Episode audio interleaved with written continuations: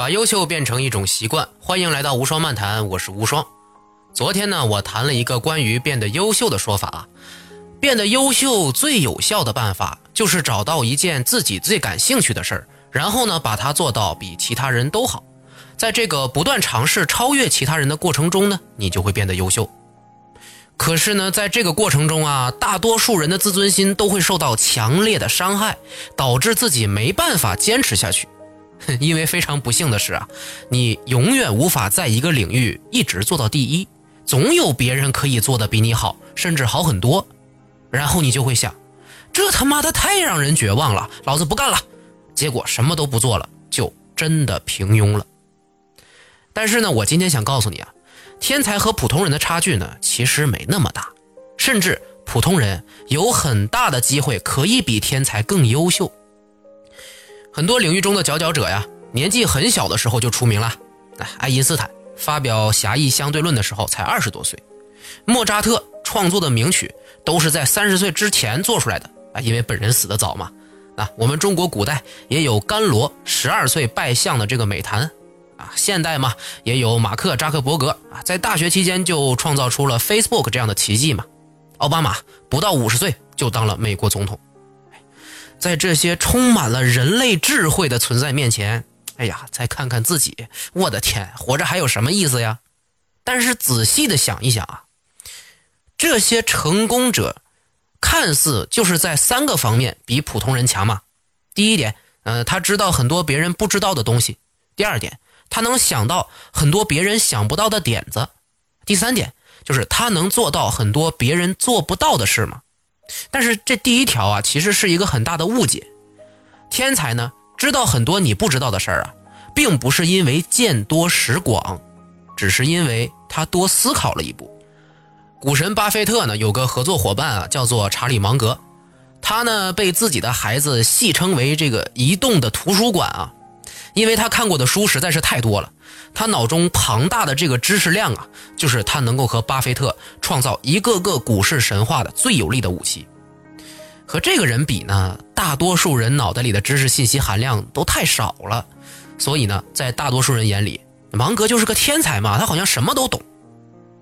但是呢，我在看到关于脑存储的文章资料的时候啊，就有一个发现：每个人接收信息的时间和效率啊，都是近乎一样的吧。所有看到的和听到的信息都会在大脑中的这个存储区进行存储，是不会丢失的。当你需要用到这些信息的时候，会有一个提取的过程。所谓那些记忆力好的人呢，只不过就是能更快、更准确的提取这些记忆而已。按照这个理念，我就得出了一个结论：大部分正常人在相同年龄的条件下。接收到的信息总量就是相等的，也就是说啊，你和同年龄阶段的人相比，见过的人生画面数量和进入大脑存储区的信息量，其实相差无几。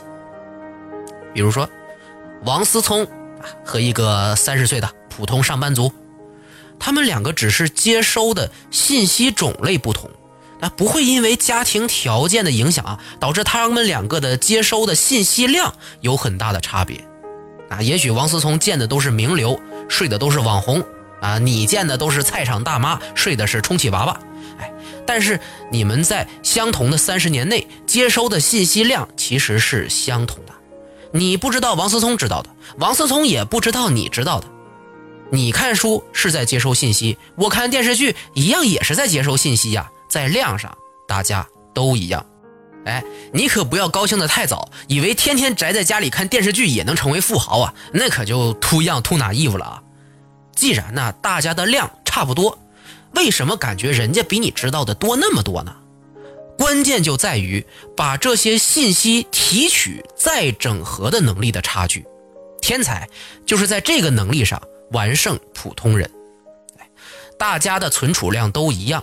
你提取不出来，我能提取出来，还能再重新整合成新的信息，就相当于指数级增长呀！这个是爆炸式的信息领先。比如说，同样喜欢看小说，大部分人都是很喜欢跟着作者的故事情节走，看完爽过就完事儿了。之后可能什么都想不起来。可是天才在看过小说后，他能够直接注意到里面的合理和不合理的地方，理顺所有的人物关系和剧情逻辑。他还能写出书评，哎，甚至能够借鉴这个剧情啊，创作出新的作品。这两种人收到的信息量是一样的，一本小说嘛。但是多数人欠缺了思考这个步骤，而天才呢，与其说是被赋予了超能力呀，不如说是被赋予了好奇心。所谓的信息提取再整合能力，你也可以理解为发散思维，说白了就是多想一步，没什么高深复杂的。天才们就是拥有与生俱来的好奇心，什么事儿他都能联想一下，思考一下。才能从有限的信息中衍生出其他的书啊啊演讲啊和艺术品，想到了别人想不到的点子，做到别人做不到的事情，这一切其实都来源于多想一步。我们常常说老人都是具有人生智慧的，因为年龄大嘛，经历的事情多，所以懂得就多。哎，但是我们也都应该知道，这个只适用于经常思考的老人。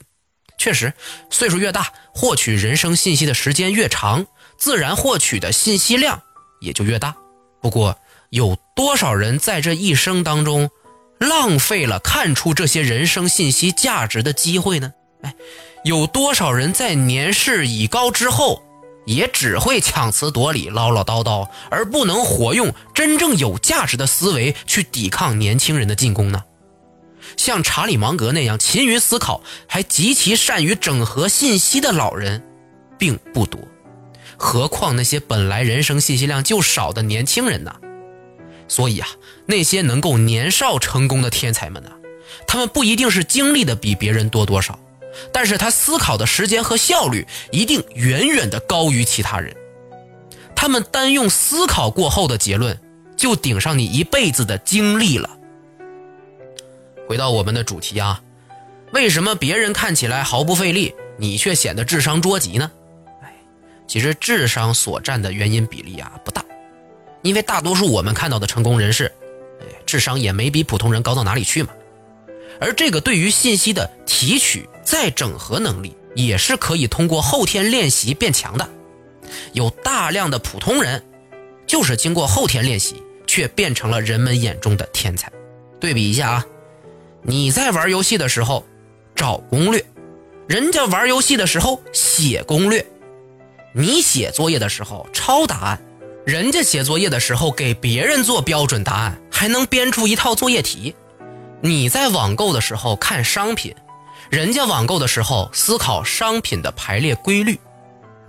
面对同样的信息，你不是智商捉急，别人也不是毫不费力，你缺的是思考这一步。和好奇心，人家呢只是早就经过这一步了，所以你和天才相比啊，并没有太多差距。只要你也能激发自己的好奇心去看、去听、去思考，凡事多想一步，把脑袋里碎片化的信息整合出新的东西。久而久之，也许你的爸爸不是王健林，但是未来你可能会比王思聪还有钱。最后呢，说到信息整合，我就特别想说一下旅游这个事儿。我总听一些朋友说呀，世界这么大，我想去看看。哎，好像出去旅游就能净化心灵、长长见识。我一般都会这么回应啊，我说，读万卷书和行万里路啊，它不应该是一个并列关系，它应该是一个先后关系。我呢，会选择先读万卷书，再行万里路。因为当你根本不了解你去的地方的时候啊，你是感受不到那里的文化呀、历史啊，还有它真正的有趣之处的。我自认呢，我知道的东西还很少，所以我更希望，当我将来去旅游的时候啊，脑袋里面不是空无一物的去，而是已经有了一个具体的预期。比如说，日本肯定有各种稀奇古怪的发明，英国人做饭铁定很难吃啊，意大利人说的最多的一句话就是“妈妈咪呀”。当我到了那些地方的时候，我会去看和我的预期有多少的相似，有多少的不同，为什么会有这些现象存在？